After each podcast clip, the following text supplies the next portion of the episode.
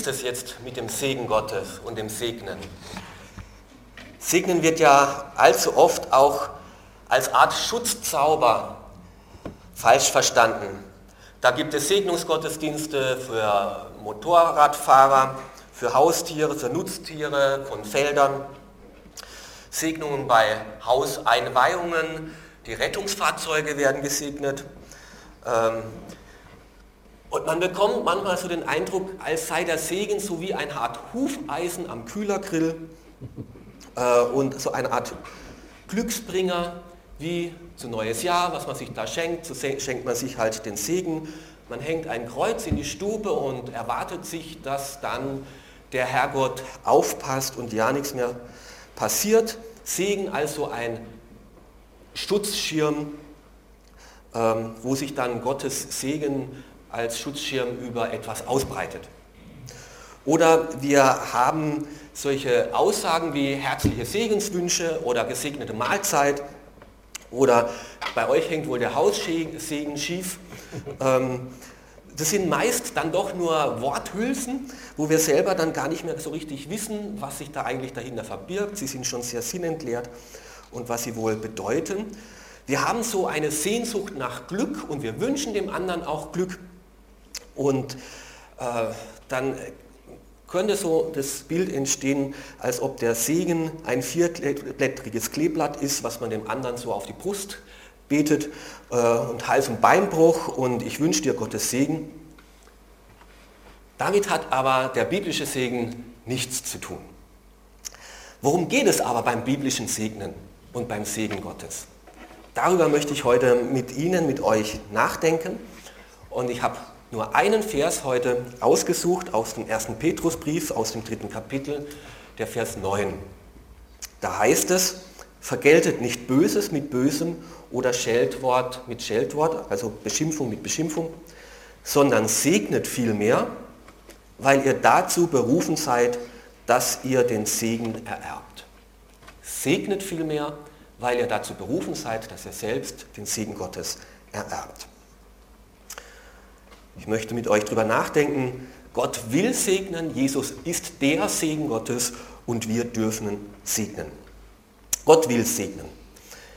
Im Alten Testament wird oft berichtet, wie Gott Menschen gesegnet hat, wie er seinen Segen Menschen zugesprochen hat. Zum Beispiel dem, gleich Adam und Eva äh, wurden gesegnet. Seid fruchtbar und mehrt euch und ich will euch segnen. Noah und seine Söhne wurden von Gott gesegnet. Abraham wurde gesegnet. Ich will dich segnen, hat er ihm gesagt, und ich will dich zum Segen für andere machen. Hat Abraham das sofort erlebt? Ist er sofort reich geworden? Hat er Frieden gehabt, Glück? Nein, Jahre, Jahrzehnte lang wurde ihm der Segen, dem ihm am wichtigsten war, Fortbestand seiner Familie, Kinder, ihm nicht gegeben. Er hat jahrelang auf den Nachfolger warten müssen. Und genau in solche Situationen hinein spricht Gott seinen Segen zu. Inmitten der offenen Fragen, inmitten der unsicheren Zukunft, inmitten der schweren Situation will Gott uns versichern, ich bin bei dir, ich bin dir nah, ich bin für dich. So ist Segen als erstes kein Glücksversprechen. Ab sofort ist alles easy, weil ich bin eh da, ich räume dir die Steine eh so aus dem Weg, du kannst nur noch so auf der Autobahn des Lebens dahin fahren. Nein, Segen ist kein Schutzzauber, kein Glücksversprechen, ähm, wo wir vor allem Unheil dann bewahrt werden. Es ist vielmehr Gottes Zusage, gerade in schweren Situationen, dass wir darin nicht allein gelassen sind.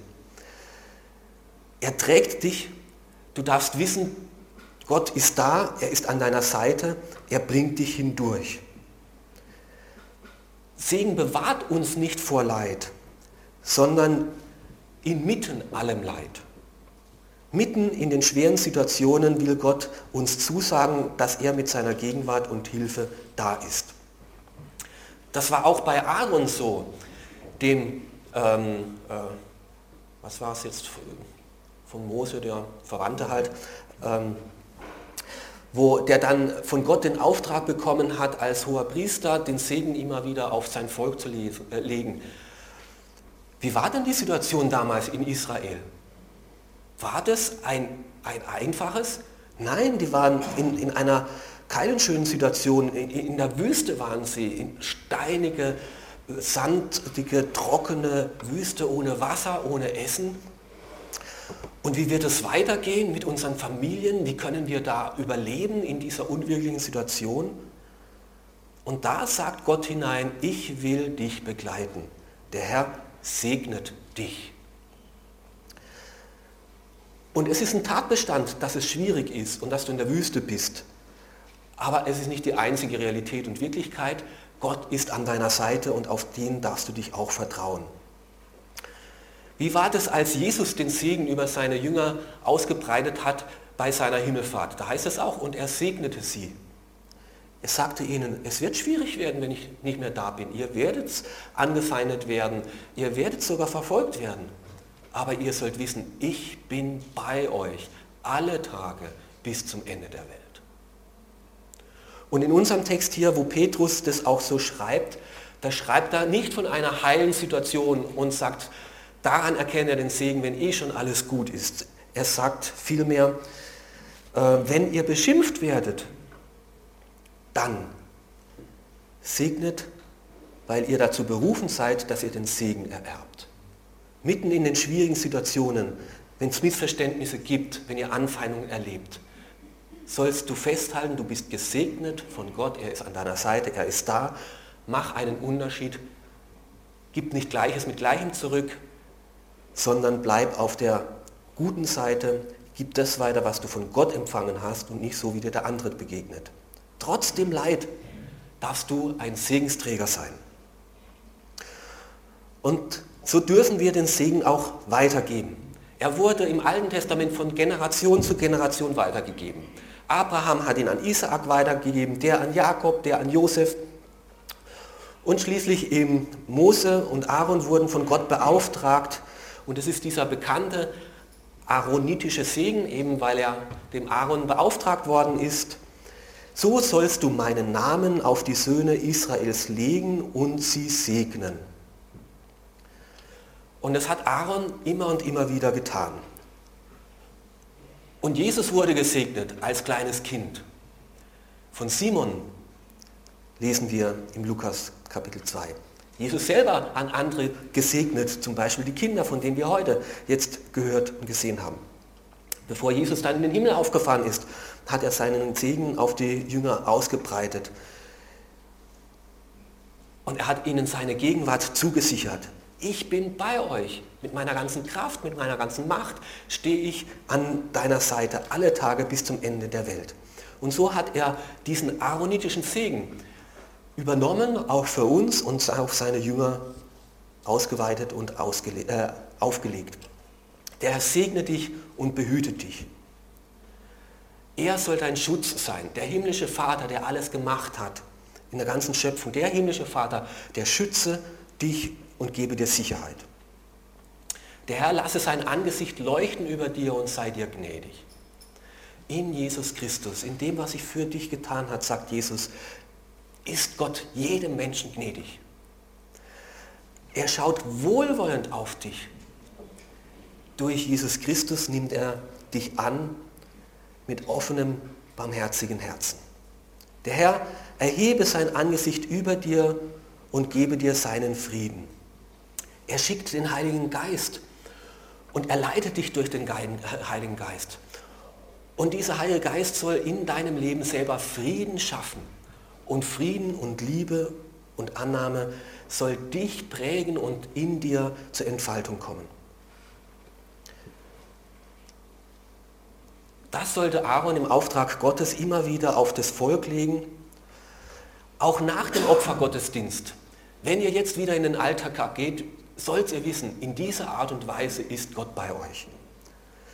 Und das hat jeder Vater im jüdischen Volk an jedem Sabbat äh, bei jedem Sabbatfest äh, auf die Familie gelegt, auf seine Kinder gelegt. Mitten im Alltag ist Gott gegenwärtig. wenn wir streiten, wenn es schwierig ist, wir dürfen trotzdem uns zusagen, vergewissern, Gott ist da.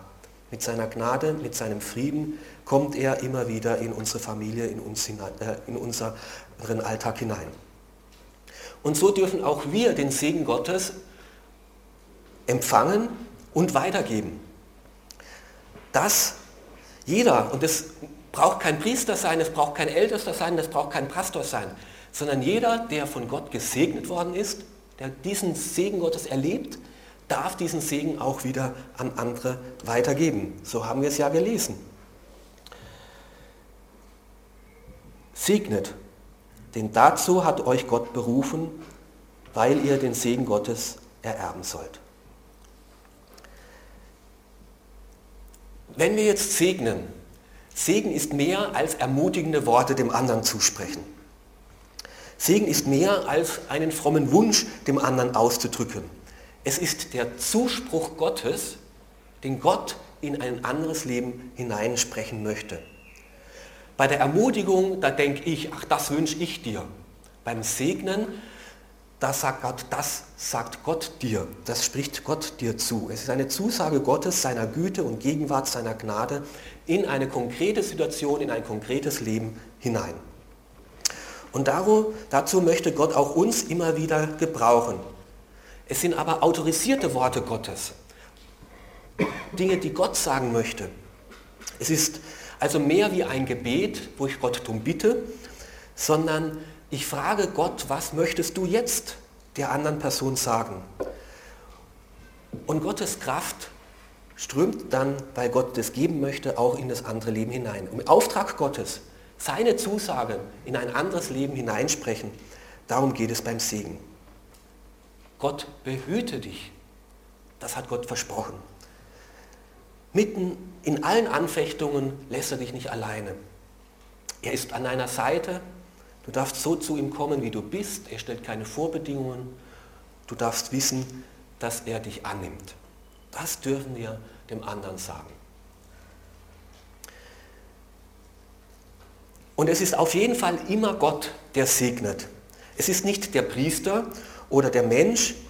Es liegt nicht am äh, Vermittler. Nicht er ist wichtig, dass sich Segenskräfte dann irgendwie ausbreiten. Wir können den Segen überhaupt nicht schaffen. Wir können ihn nicht machen. Es ist alleine Gott, der sagt, was er segnen will und eben was auch nicht. Menschen können den Segen nicht freisetzen, können den Segen nicht machen, nicht schaffen. Wir können nur das schenken und segnend weitergeben, was Gott selber segnet und segnen will. So kann man den Segen Gottes auch nicht ohne den Geber, ohne Gott selber bekommen. Man kann nicht sagen, ich will deinen Segen und dein Glück und deine, deinen Schutz, aber mit dir selber will ich nichts zu tun haben. Gott und sein Segen gehören direkt zusammen.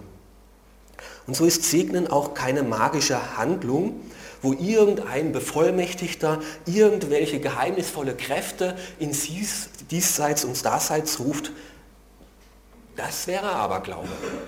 Und darum, dagegen richtet sich die Bibel eindeutig. Das sind irrige Vorstellungen, als ob es an uns oder irgendwelchen Sprüchen läge, dass sich hier geheimnisvolle Kräfte ausbreiten. Der Segen vielmehr in der Bibel geht immer von Gott aus. Und so können wir nur segnen, was Gott segnet. Und wo Gott klar gesagt hat, das möchte ich euch zusprechen und segnen. Und da dürfen wir Anteil nehmen und Anteil geben. Kein Wunderheiler, kein Priester, auch kein Papst kann einen Segen sprechen, der nicht in Gott seine Ursache, seine Grundlage hat.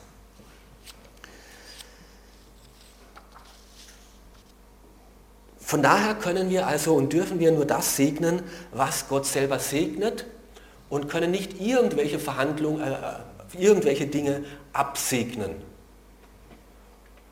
Und da gab es ganz irrige Sachen, äh, dass im Krieg auf beiden Seiten des Krieges von der gleichen Kirche die Waffen und die Panzer und die Flugzeuge gesegnet wurden.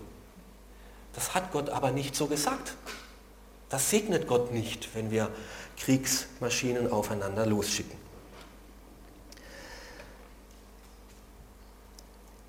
Jesus ist der Segen Gottes, darauf möchte ich euch jetzt noch hinweisen. Im Alten Testament lesen wir sehr viel vom Segen Gottes, im Neuen Testament relativ wenig. Warum ist das so?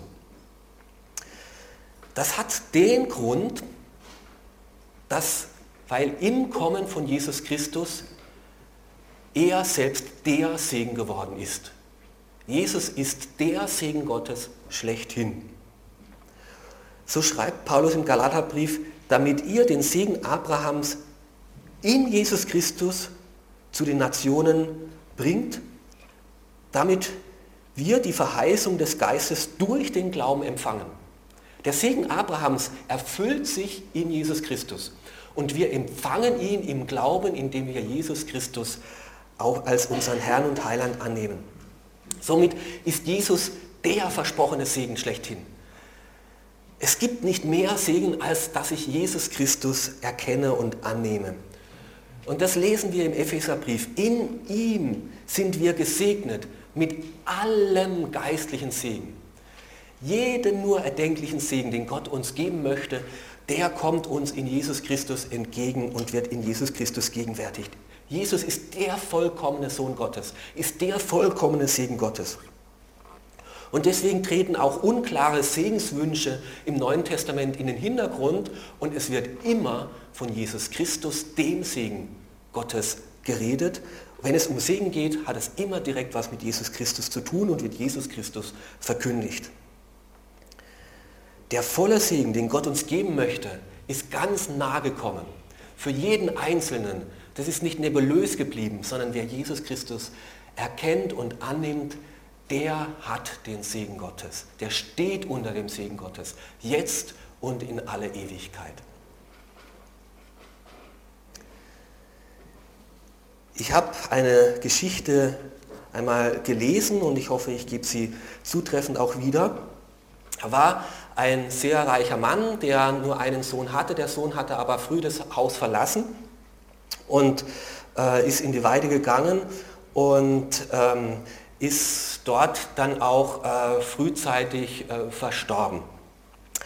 Ähm, aber eben ähm, von äh, dieser neuen Familie, ähm, die äh, er im Ausland gegründet hatte, kam ein Bild zurück, äh, ein, ein, gemaltes Bild, gemaltes Gemälde von seinem Sohn und die Familie hat gesagt, ähm, dass äh, der Vater eben eine Erinnerung hat an einen Sohn, äh, schicken Sie ihm dieses Gemälde.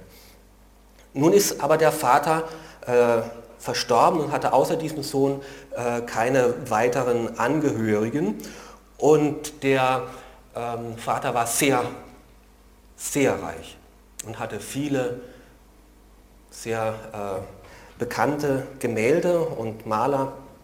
Und alles wurde eben äh, versteigert und kam zu einer Auktion. Und äh, es wurde ein Katalog herausgegeben und verbreitet und dann kam es eben da äh, zu einer großen Auktion. Und der Auktionator hat das Testament vorgelesen und hat gesagt, äh, der Verstorbene hat in seinem Testament vermacht, dass als erstes Bild das Bild seines Sohnes versteigert werden soll.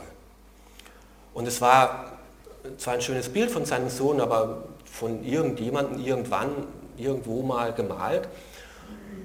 Und das wurde da jetzt also versteigert und angeboten und niemand hat sich jetzt für dieses Bild interessiert.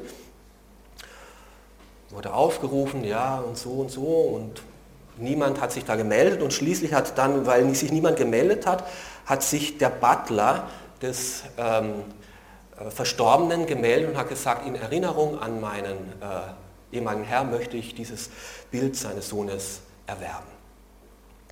Hat es für ein paar 100 Euro, das waren glaube ich Pfund, ähm, ersteigert. Und dann waren alle fiebrig und so, jetzt kann es ja losgehen, jetzt kommen die wirklichen Gemälde. Und dann sagt der Auktionator, die Auktion ist jetzt vorbei. Und alle sagen, was? Ja, weil der zweite Satz im Testament heißt, wer den Sohn hat, bekommt alles. Wer den Sohn hat, bekommt alles. Und das ist eine geistliche Wahrheit. Wer den Sohn Jesus Christus annimmt und kennt, der hat den ganzen Segen Gottes.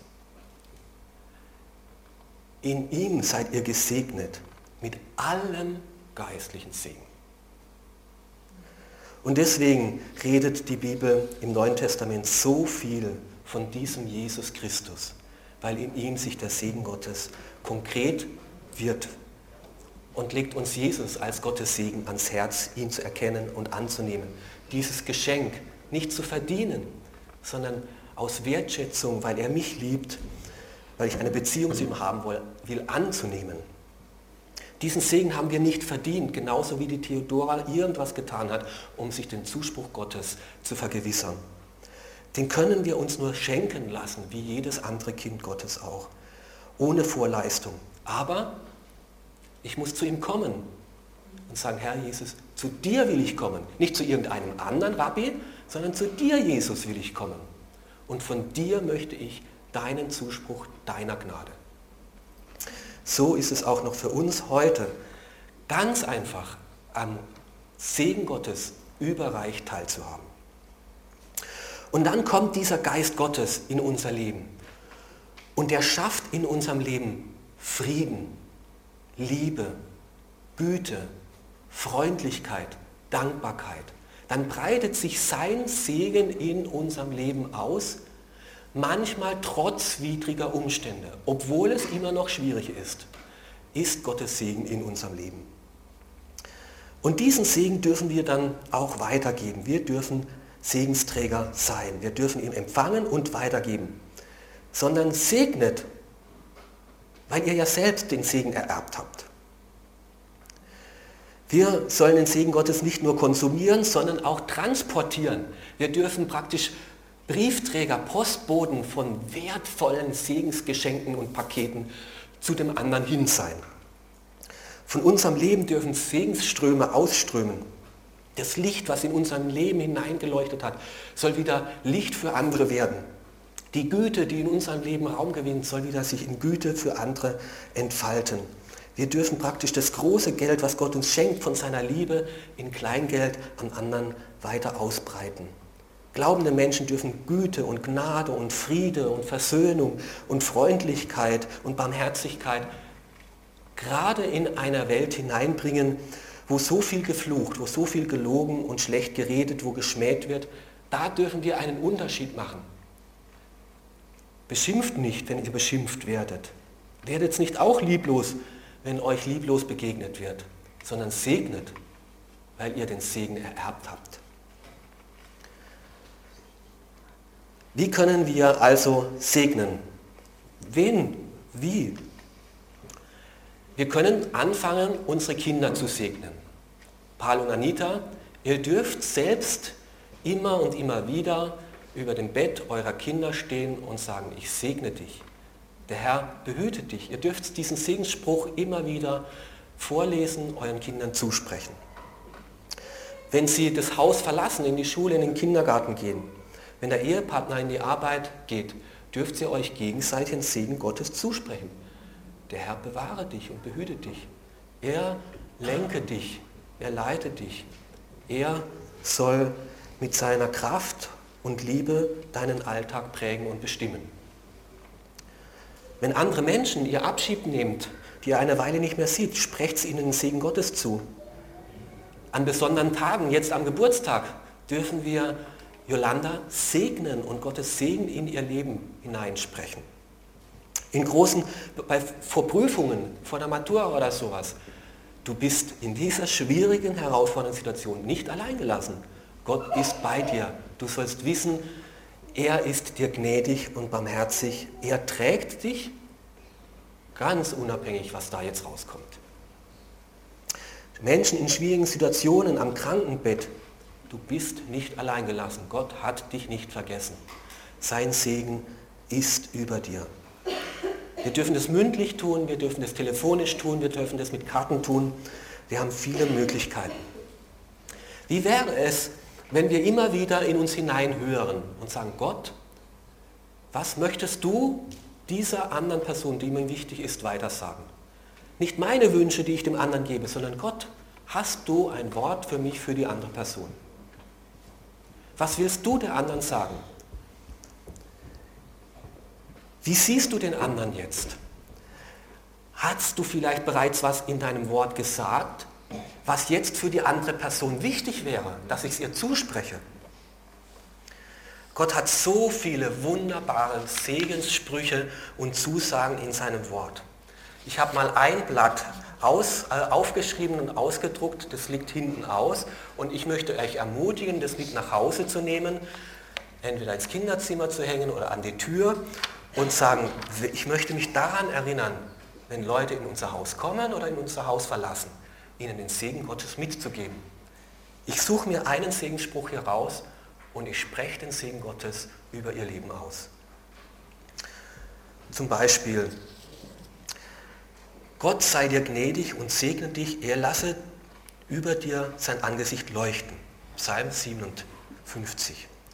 Oder der Gott des Friedens gebe dir Zukunft und Hoffnung und führe dich zu einem guten Ziel. Jeremia 29. Oder der Friede Gottes, der viel höher ist als alle Vernunft, der bewahre dein Herz und deinen Sinn in Jesus Christus. Philippa 4. Gott gebe dir viel Barmherzigkeit und Frieden und Liebe. Judas 2. Nehmt diesen Zettel mit und werdet zu Segensträgern, zu Botschaftern seines Segens. Sprecht ermutigende Worte zu. Denn das Gute, das Gott für dich bereithält, darfst du auch anderen in seinem Auftrag weitergeben. Und ich sage dir jetzt etwas, was du vielleicht selbst noch nicht weißt, wo du selbst vielleicht zweifelst, wo du vielleicht selbst noch nicht siehst, wo du vielleicht selbst noch nicht glauben kannst. Aber mein Kind, du sollst wissen, Gott steht über dir, er wacht über dir, er passt auf dich auf. Macht das denn einen Unterschied, wenn ich andere Menschen segne? Ich glaube schon. Für Gott macht es einen Unterschied. Wenn wir seine Zusage, seinen Wort ernst nehmen und uns in Erinnerung rufen und einander zusprechen, stellt sich Gott dazu. Gott hat es ja gesagt, dass er uns das zusprechen möchte.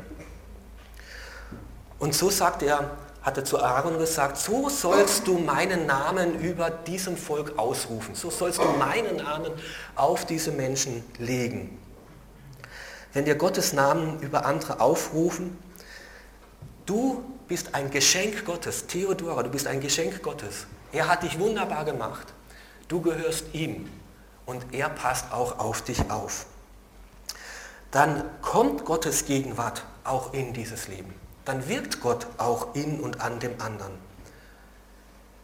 Er schaut dann auch wohlwollend auf dieses sein Kind, dieses Geschöpf.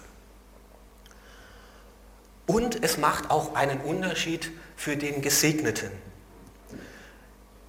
Unsere Kinder, und jeder ist ein Kind irgendwann mal gewesen und immer noch, sind, auch wir sind Geschenke Gottes. Und wenn wir uns das immer und immer wieder vergewissern, dass Gott da ist, dann gibt das eine Zusage, eine Gewissheit, eine Geborgenheit in unserem Leben, die Gott uns schenken möchte. So wie das Kind immer wieder sagt, zum Beispiel beim, Vater, beim, beim Fahrradlernen, aber nicht loslassen. Du bist wohl noch hinter dir. Ich sehe dich zwar nicht, aber, aber nicht loslassen. Also, und ähm, so dürfen wir uns immer wieder vergewissern, Papa, du bist da. Ich sehe dich nicht, aber du bist wohl da. Und es macht einen Unterschied. Und das sollen doch unsere Kinder wissen, dass Gott da ist in ihrem Leben, wenn wir das ihnen immer und immer wieder sagen, dass wir seinen Namen auf sie legen. Gott ist real. Wir glauben wirklich an ihn. Und er wacht über dein Leben. Und du gehörst ihm. Und deswegen passt er auch auf dich auf. Und das wird tief in ein Leben hinein verwurzelt, gerade dann auch in Situationen, wo diese Kinder allein sind und ich als Papa eben nicht mehr da sind, dass sie wissen, da gibt es noch den himmlischen Vater, der auf mich schaut. Ja, meine Kinder haben jede Menge äh, Baseballmützen zu Hause. Ähm, mein Sohnemann findet es cool, die zu sammeln oder was weiß ich. Welchen Namen wollen wir denn auf unsere Kinder legen? Irgendwie so einen Namen, ja? Oder New Yorker? Oder, ähm, oder soll Batman auf meine Kinder aufpassen? Ähm, also das vergeht relativ schnell. Ja? Irgendwann mal wird es auch nicht mehr cool sein. Und dann ist doch gut, wenn ich einen anderen Namen noch auf sie gelegt habe. der über all diesen Namen steht. Und wenn Sie wissen, da gibt es noch mehr, der mich behütet, als eine Baseballkappe. Da gibt es den himmlischen Vater, der auf mich schaut. Und es ist so wichtig, dass es unsere Kinder hören. Gott ist für dich und bei dir. Was hören sie denn den lieben langen Tag? Mehr Ermutigung oder Ermahnung? Zuspruch oder Korrektur? Also ich war in Deutsch und in Englisch nie wirklich gut in der Schule und mein Blatt sah mehr rot aus als schwarz. Und ich habe dann immer gezählt und habe gesagt, aber ich habe doch mehr richtig geschrieben als falsch. Warum kriege ich dann trotzdem eine schlechte Note? Und habe immer gedacht, eigentlich müssten die Lehrer mit Grün das Richtige anstreichen, als mit Rot das Falsche.